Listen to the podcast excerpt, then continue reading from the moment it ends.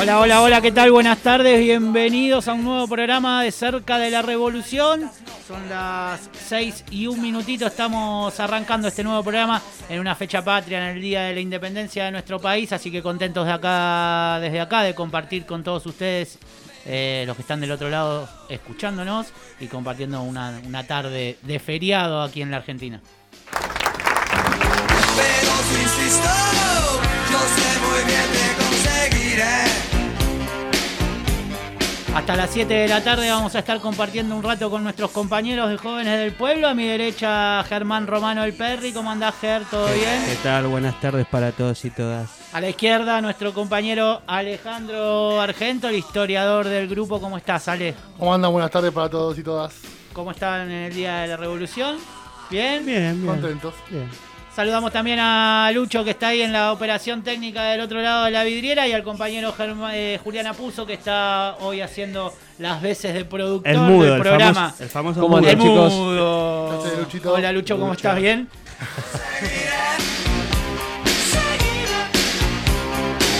Pero si insisto,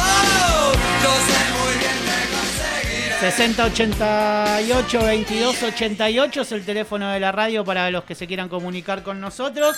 Y a nosotros nos pueden seguir en nuestras redes sociales, en arroba jóvenes del pueblo en Instagram y Facebook, en Pueblo Jóvenes en Twitter.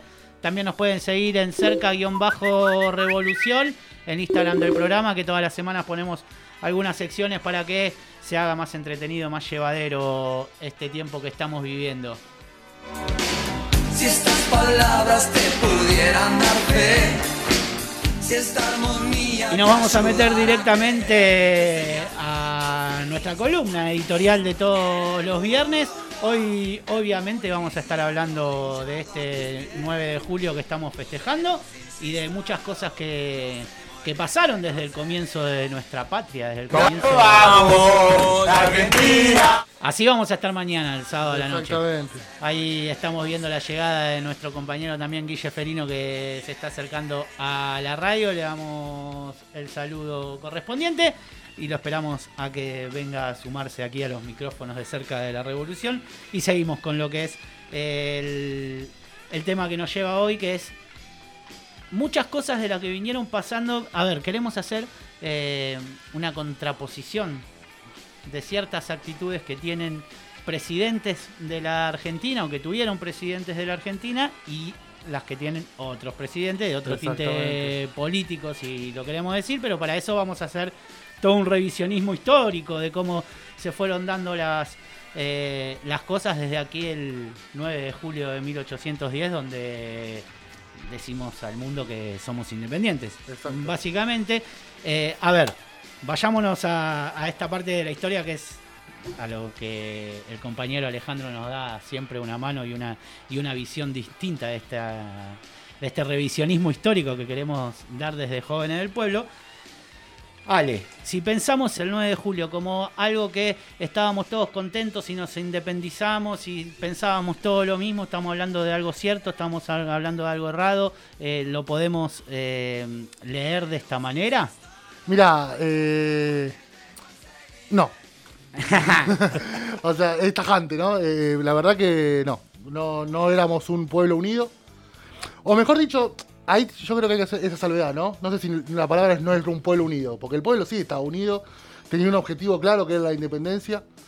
Veníamos amagando desde el, desde el primer gobierno patrio en 1810, los triunviratos, el directorio supremo. Pero y- sí fueron esos seis años, sale de que Exacto, fueron, fueron, muy tumultuosos. muy tumultuosos. Y ahí es donde eh, se genera este, este pensamiento de la elite porteña, porque es, en realidad estaba concentrado en lo que era la importancia del puerto de Buenos Aires por ese entonces, que empiezan a retrasar la, la- la independencia. Y no la retrasan por una cuestión de, de miedos, de temores o, o de algún problema eh, importante, ya que los distintos eh, patriotas o próceres de nuestra historia, como Belgrano, San Martín, el mismo Güemes, Juana Zurduy, Capaz que había intereses económicos.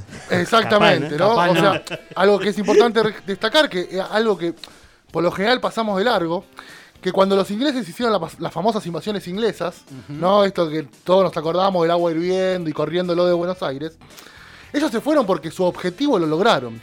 A partir de 1807, que fue el- el- la última parte de la, de la invasión inglesa, se logró firmar el, ellos lograron firmar el Tratado de Libre Comercio, por lo cual los productos ingleses venían a Argentina sin un ningún tipo de reparo. Y claro, ¿quiénes se hacían rico a costa de eso? Obviamente que los ingleses, ni, duda, pero lo que se hacía rico era salir del, de Porteña, que entendían de que no querían repartir las ganancias del puerto, y era la principal discusión que se estaba dando para cómo se encaraba la independencia en 1816. Por lo cual, ahí tenemos claramente dos vertientes claras. El interés de las provincias, genuino y unido, porque la- las provincias sí estaban de acuerdo en, en seguir protestando y en seguir reclamando sus derechos para con el puerto, porque eran los derechos del país, y esa ley porteña que históricamente retrasó todo. El problema que nos encontramos en eso es cómo utilizan luego la historia para contarla, ¿no? Exactamente, porque el que escribía la historia en esa época era el Mitre, del- desde su diario, que después, no sé si en esa época era La Nación, eso corregímelo vos, pero Claro. fue el que después fundó el diario La Nación. Exactamente, de- de y ahí bueno, principios. ya empezó a operar ya en papel y letra, ¿no? Ahora me acordaba también que en el medio, de entre 1810 y 1816, tuvo la asamblea del año 13, Claro. que también fue muy importante. Muy acá- importante que también, eh, o sea, la- el objetivo era la asamblea constituyente, o sea, era firmar una constitución, no se logró, se firmaron algunas cosas importantes para la Argentina, como la, la la primera... Ortigas se va para Uruguay. Exacto, la- el escudo patrio, la, acuñación de la moneda, el mismo el, el himno empieza a tomar forma dentro de lo que fue la asamblea, se abolió la esclavitud, que si bien no era un problema eh, muy importante en la Argentina, porque no, no hubo grandes casos de esclavitud, también fue un, un buen guiño hacia la independencia abolirla. Y bueno, y tuvimos ahí un montón de cuestiones, pero no llegamos a dar el, el puntapié inicial, justamente por esta ley porteña que mencionamos, ¿no? Y aquí ya empezamos a meter la grieta, esta palabra que últimamente se puso de moda, pero que en nuestros comienzos existía en la Argentina, con esto mismo que decís vos, la elite del pueblo de Buenos Aires o de la poca gente de Buenos Aires que usufructuaba eh, el puerto y un montón de otras cosas que eh, los hacía millonarios, y la diferencia con el resto del país, esta República Argentina Federal que quisimos hacer, que queremos hacer y que estamos en camino, más allá de que se llame, todavía no la, consolidamos como tiene que ser efectivamente un país, un país federal en la Argentina. Eh, y festejamos este 9 de julio, festejamos este 9 de julio y reflexionamos este 9 de julio. Y acá vamos a empezar a hablar un poco de lo que fue o de lo que es lo que está pasando últimamente y que salió el día jueves por una denuncia que hizo el pueblo boliviano en contra del pueblo argentino. eh, mejor, en contra del pueblo argentino, que por eso desde este humilde espacio pedimos disculpas Obvio. como pueblo argentino a los hermanos bolivianos. Y en contra del gobierno de Mauricio Macri, que fue el que en noviembre del 2019, antes de terminar su mandato, como que ya había perdido las elecciones, pero Obvio. no había terminado su mandato, eh, envió mediante mm, eh, la embajada argentina en Bolivia una serie de algunos artefactos que sirvieron para la represión que tuvo eh, el pueblo boliviano y el derrocamiento de Evo Morales en la Argentina, en Bolivia.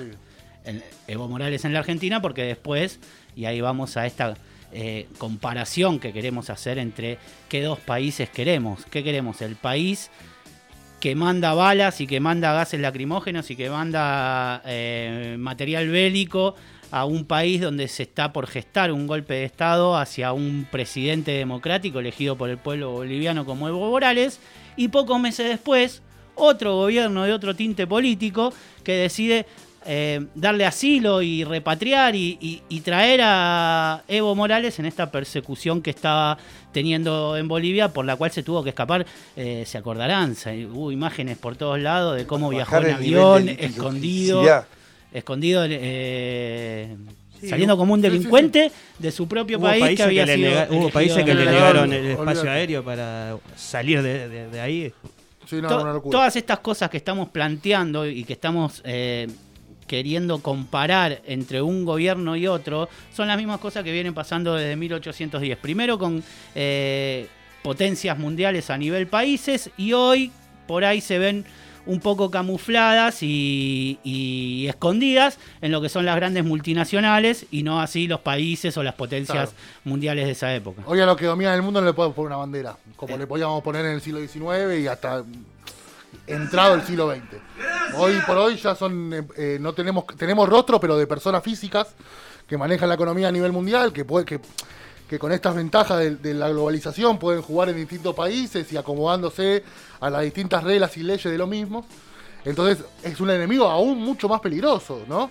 Porque no le podés poner un rostro. O sí se lo podés poner, pero Muy pocas veces se lo puede poner, a, a veces porque se conoce, como hemos mostrado y como mostramos, si queremos hacer visible todos los días martes en las secciones de, de cerca de la revolución, en donde nombramos a distintas personalidades del mundo que no se conocen mucho porque el poder real no lo quiere hacer conocido y son los que manejan la papa olvídate. digamos de alguna forma. Entonces, tomemos el 9 de julio como esa eh, independencia, como eh, esa idea que tuvo eh, el general San Martín. En cuanto a querer liberar a la Argentina y desde, eh, desde esa liberación hacer grande al pueblo y, y compartirla con Latinoamérica como lo quiso hacer y no... Y sí, llegó Sí, a, sí. a- a- Sudamérica, a vamos, independizar a Sudamérica. firmamos No, y aparte, Sudamérica. es verdad lo que decís, Con San, Bolívar. San Martín viene en 18, 1812, después de Exactamente. 1810. Él viene directamente a buscar la independencia. Con Alvear, que es quien lo traiciona como director supremo. Entonces, la- seguimos. La diferencia es eh, entender la, y saber y festejar la liberación eh, en cuanto a, a lo económico, a lo político, a lo social que quería hacer el pueblo ar- argentino en esa época con los grandes, las grandes potencias mundiales.